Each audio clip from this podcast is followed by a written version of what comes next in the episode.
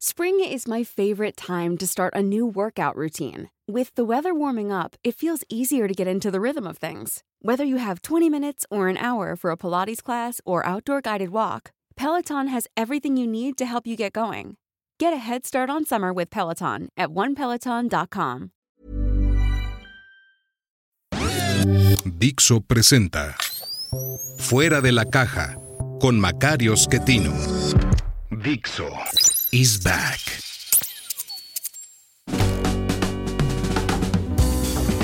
Bienvenidos, esto es Fuera de la Caja. Yo soy Macario Esquetino y le agradezco mucho que me escuche en esta revisión de lo ocurrido en la semana que termina el 11 de junio. El calor que en esta semana posiblemente nos permita marcar un récord histórico eh, a nivel mundial para la máxima temperatura registrada en eh, alturas superiores a 2.000 metros sobre el nivel del mar. Eh, no sé exactamente cuál es ese número, eh, pero la estimación que hay de los sabios es que probablemente lleguemos a 32, tal vez 33 grados centígrados en la Ciudad de México en esta semana que va a estar haciendo un calor espantoso. La razón de este calor es una presión en el en la zona del Pacífico Sur que impide el movimiento del aire y por eso estamos tan acalorados, pero indudablemente, eh, sabe usted ya, eh, hemos estado teniendo eh, temperaturas cada vez más elevadas, es clarísimo el incremento de temperatura a nivel global. esto es una preocupación para muchísimas personas. Para algunas es incluso tema de alarma. Esto es lo que a mí no me parece que sea una brillante idea eh, pero sí, sí es un asunto eh, que preocupa y que tenemos que, enfrentar en principio mejorando la manera como utilizamos la energía para producir eh, menos gases de invernadero. algunas personas creen que deberíamos prácticamente terminar con eso de golpe. sin embargo, usted sabe, no, no es nada sencillo modificar un esquema de crecimiento económico eh, que nos ha permitido eh, mantener a 8 mil millones de seres humanos, eh, reducir de golpe el consumo de energías fósiles a niveles de cero, como muchas personas incluso sugieren, pues mataría a, a una cantidad considerable de seres humanos. Entonces no es un asunto de si sí o si no, sino cómo. creo que el proceso en el que estamos de transición energética es el camino correcto. Eh, creo que sería todo mejor si aprendiéramos que la energía nuclear es nuestra mejor opción. Eh, no genera problemas significativos, eh, no ha causado una cantidad importante de, muertes, como si lo ha hecho, por ejemplo, la minería de carbón, pero también la extracción de petróleo y gas natural. Sin embargo, la energía nuclear espanta mucho a las personas y esta es la razón por la cual eh, pues se dejó de utilizar y pues empezamos a consumir mucho más carbón del que deberíamos. Es parte del problema que ha causado este calentamiento eh, y hay que corregirlo a la brevedad, pero yo le diría no se angustie, no tiene caso, la angustia no ayuda en nada. Eh, el, proceso de transición energética sí lo hace. ojalá todos estuviéramos siendo parte de este proceso. México se alejó de ello en esta administración. Desafortunadamente, usted lo sabe, eh, habíamos eh, avanzado muchísimo en energías renovables, en particular eh, obtuvimos las mejores subastas para generación eléctrica de sol y de viento en 2017. pero después ya se acabó esto. Incluso al día de hoy la Comisión Reguladora de Energía sigue sin dar permisos a plantas ya hechas, ya listas para operar eh, nada más porque pues, son maníacos los señores que están en Comisión Federal y el señor que está en Palacio Nacional. Pero bueno, esta semana es la primera de las 52 que tendrá este proceso electoral de 2024. Un año completo en el que vamos a estar metidos en esta carrera presidencial. En este momento todos los reflectores están concentrados en Morena. El lunes mismo, al día siguiente de las elecciones de Estado de México, eh, amenazaba a Marcelo Ebrard con hacer un anuncio muy importante, eh, un poco como le hacía Manuel Camacho, su jefe, hace décadas, que, así nos tuvo varias veces. Va a haber un anuncio importantísimo y luego no sacaba nada. Eh, pero parece que iba a anunciar Marcelo su, separación del gabinete. Creo que el presidente le pidió que esperara, los convocó a cenar ese mismo lunes, una cena ahí cerquita de Palacio Nacional, un lugar donde pudieran llegar fotógrafos y prensa y todo para que se viera, estaban ahí reunidos. Eh, la excusa era celebrar a la candidata de Morena que ganó en Estado de México, pero el objetivo era establecer las bases de la elección al interior de Morena.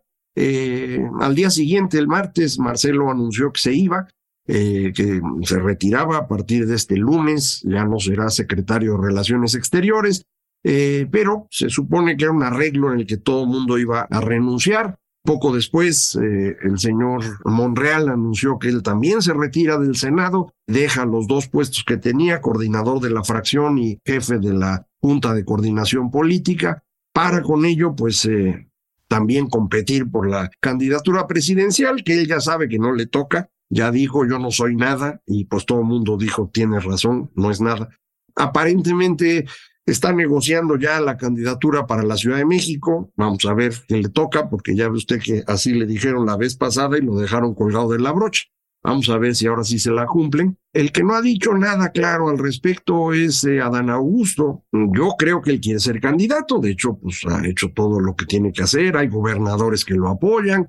Eh, pero pues no está fácil su relevo en la Secretaría de Gobernación. Él es el único que en este sexenio ha trabajado ahí. La anterior, la exministra Olga Cordero, estaba de adorno. Eh, pero Adán Augusto sí trabajaba porque pues era una extensión de López Obrador. Todo el mundo sabía que si llegaba Dan Augusto, pues traía información o instrucciones de López Obrador, así que era creíble. No sé quién pueda hacer ese papel hoy, vamos a ver qué sugiere.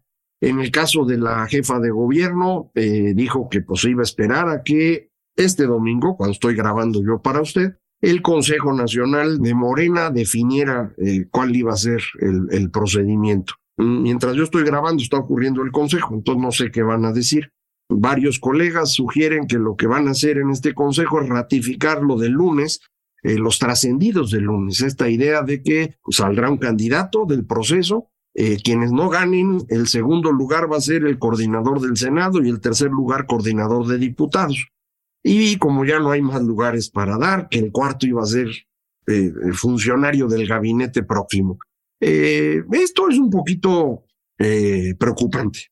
Es preocupante porque esto sí va totalmente en contra de los procesos que tenía el PRI en los tiempos del tapado. Usted sabe que esta idea de las corcholatas en el fondo quería reproducir el tapado del PRI. Eh, un procedimiento, lo digo para los jóvenes que no les tocó verlo, era un procedimiento en el cual distintos miembros del gabinete competían por ser el siguiente presidente. La decisión correspondía al presidente en funciones, el cual pues iba consultando con los distintos sectores para al final él solito en su ronco pecho tomar la decisión y en ese momento perder el poder. En el momento del nombramiento del candidato presidencial, todos salían corriendo a la casa del candidato a, decir que habían llegado primero, a ponerse a sus órdenes, a buscar chamba, y el presidente se quedaba solo tenía que seguir la administración los ocho meses, nueve meses que duraba el proceso, eh, pero ya incluso algunas decisiones eh, se tomaban desde la candidatura presidencial. Por ejemplo, Luis Echeverría casi de inmediato pidió que removieran a Ortiz Mena de la Secretaría de Hacienda. Era normal que esto ocurriera. El candidato en ese momento empezaba a cosechar el poder, el presidente en funciones a perderlo. López Obrador no quiere eso. López Obrador no quiere perder el poder nunca. Eh, ya sabe usted, quería quedarse, se equivocó en sus procedimientos, no pudo cambiar la constitución, no se puede reelegir, pero quiere que quien quede en su lugar haga lo que él diga. Eh, ya lo ha dicho con toda claridad, ¿eh? Quiere continuidad, quiere que se mantengan las políticas, que la transformación continúe, todo esto quiere. Eh, y para eso, pues quiere nombrar a los siguientes pero esto va en contra del funcionamiento normal de la política. Quien va a ser el candidato presidencial o la candidata presidencial, porque hasta el momento que yo estoy grabando, es clarísimo que la candidata es Claudia todavía, eh, pues le están imponiendo a otras personas, eh, no, no cualquier cosa, a quienes van a estar en el poder legislativo, que si bien en este gobierno no sirvió para nada, en el próximo puede servir para responder al señor de Tabasco y no a la señora de Palacio. Y esto es una amenaza muy seria. Eh, entonces, creo que estamos por un proceso muy raro que no se parece al tapado del PRI, que no es propiamente un sistema democrático y que es más bien el intento de construir un gobierno unipersonal, en donde López Obrador pueda mantenerse en el poder, incluso desde fuera de presidencia, a lo mejor desde su rancho allá en Palenque o, a lo mejor se queda en Palacio Nacional y la presidenta tiene que regresarse a Los Pinos, uno no sabe qué van a hacer. Eh, pero esto no es una buena idea. Concentrar el poder en una sola persona es muy malo. Eh, lo ha sido siempre. Cuando una persona decide, siempre decide mal. Eh, no estamos hechos para eso. Nosotros estamos hechos para pensar en términos de convencer a los demás. Eso lo dicen Hugo Mercier y Dan Sperber en un muy buen libro que se llama El Enigma de la Razón. Dicen, los seres humanos hablamos y pensamos para convencer a los demás. Y entonces consideramos que nuestras ideas son maravillosas. Mientras que consideramos que las ideas de los demás son pura tontería. Entonces, por eso es importante hablar con otro, para que ese otro nos haga notar en dónde nuestras ideas que nos parecen brillantes a nosotros realmente no son tan buenas.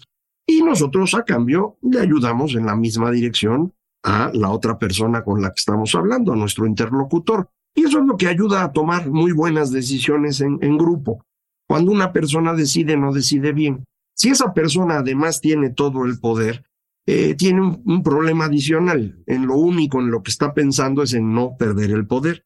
En eso piensa López Obrador, no puede pensar en otra cosa. Eh, ya sabe usted que de por sí no es muy bueno para muchos temas, ¿no? Economía, energía, política exterior, francamente no entiende nada. Pero eh, si además esto le suma a usted esta dificultad para pensar en otras cosas, para salirse del tema único en el que está, que es no perder el poder, pues entonces sus decisiones resultan todavía peores. Entonces, eh, es un problema serio. Eh, estamos encaminados en esa dirección. No sabemos todavía si va a ganar Morena o no. No sabemos todavía cómo funciona el proceso interno, si, si lo logren administrar bien o acabe siendo un conflicto muy serio. Eh, muchos colegas están escribiendo que López Obrador otra vez es un genio, que juega ajedrez en 10 dimensiones y está controlando el proceso de manera brillante.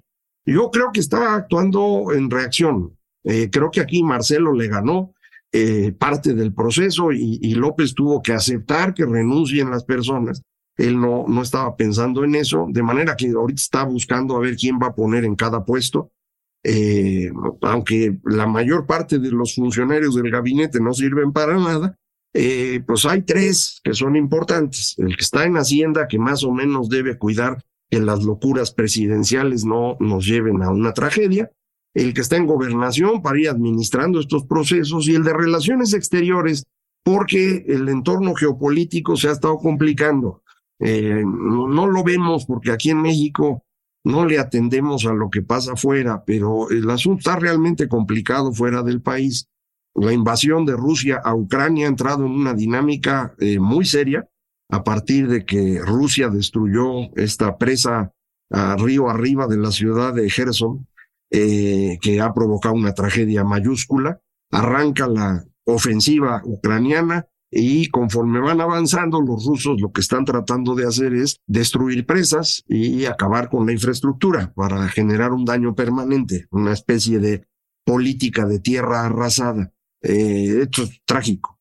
Mm, tenemos adicionalmente el tema en Estados Unidos del eh, proceso de Donald Trump, lo están acusando ya formalmente de haber escondido documentos de, confidenciales en lugares impropios, lo cual es un problema de seguridad nacional, no es solamente que se llevó unos papelitos, es un problema de seguridad nacional y el señor sí está en un problema serio, en donde puede tener hasta 100 años de cárcel. Puede desde la cárcel ser candidato presidencial. En Estados Unidos eso no es obstáculo. Eh, obviamente le sería difícil hacer la campaña, pero puede ser candidato. Eh, entonces, ahí hay un fenómeno importante. Hace seis semanas, el señor Sullivan, el consejero de Seguridad Nacional de Estados Unidos, dio un discurso que se ha hecho muy importante, porque es el que define la doctrina Biden, como, como ha dicho Saruhan.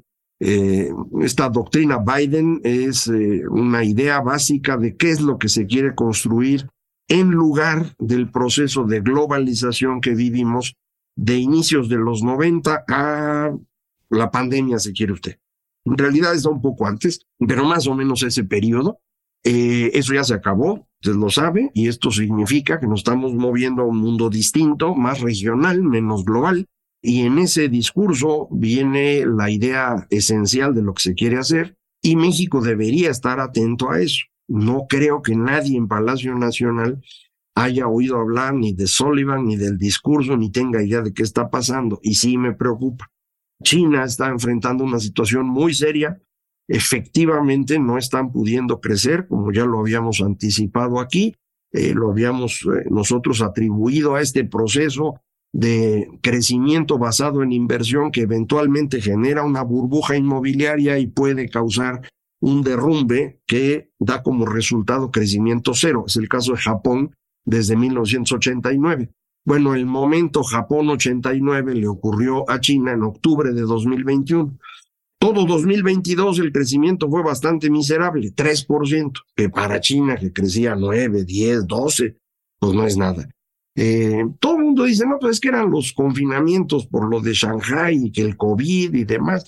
Pues ya estamos a mediados de 2023 y, y no se ve recuperación, al contrario, los últimos datos de China ya traen producción industrial negativa, construcción de nuevas casas negativa, eh, las demás cosas no están negativas, pero vienen cayendo. Trae un problema demográfico brutal. Eh, en menos de cinco años, China va a estar perdiendo población en edad de trabajar a un ritmo superior a 10 millones de personas por año.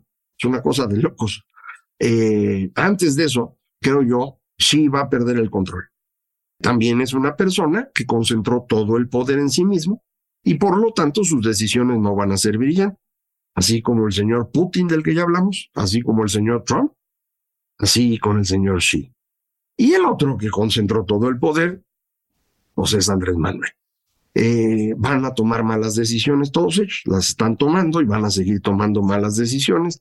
Eh, eh, y, y, creo que en México no estamos percibiendo eso, no nos estamos dando cuenta de que el contexto geopolítico se está complicando mucho, de que la situación económica global no es favorable, de que no tenemos en este momento mecanismos de intermediación para resolver conflictos sociales y que la gestión pública que se ha destruido para poder mover recursos a las políticas clientelares va a generar conflictos sociales. Entonces, esta serie de eventos eh, van a hacer que las campañas electorales eh, estén ocurriendo en una situación eh, sumamente difícil, sumamente impredecible, eh, muy difícil de manejar. Y si nadie de ellos, me refiero Morena, el presidente, están pensando en eso, creo que nos vamos a mover por un camino en el cual, eh, sin percibir los fenómenos externos, nos vamos a empezar a complicar la vida más allá de lo necesario. No platiqué nada de la oposición, los partidos están tratando de entender qué hacer para no desaparecer. Eh, las organizaciones ciudadanas están intentando participar en esos procesos. No está todavía claro cómo se va a arreglar y por eso no platico más de ello. Eh, pero sí le dejo a usted estas dos ideas. Por un lado, el contexto geopolítico, económico, que no es nada simple, que está complicándose. Y por otro lado, este proceso al interior de Morena, en el cual Andrés Manuel quiere eh, mantener el poder por lo que le queda de vida, mientras que al menos uno o dos de los que son candidatos están dispuestos a impedir que eso ocurra. Entonces hay conflicto al interior. Eh, vamos a ver cómo se acomodan estas cosas, eh, vamos a ver qué hace la oposición y lo platicamos aquí, como todas las semanas, en Fuera de la Caja.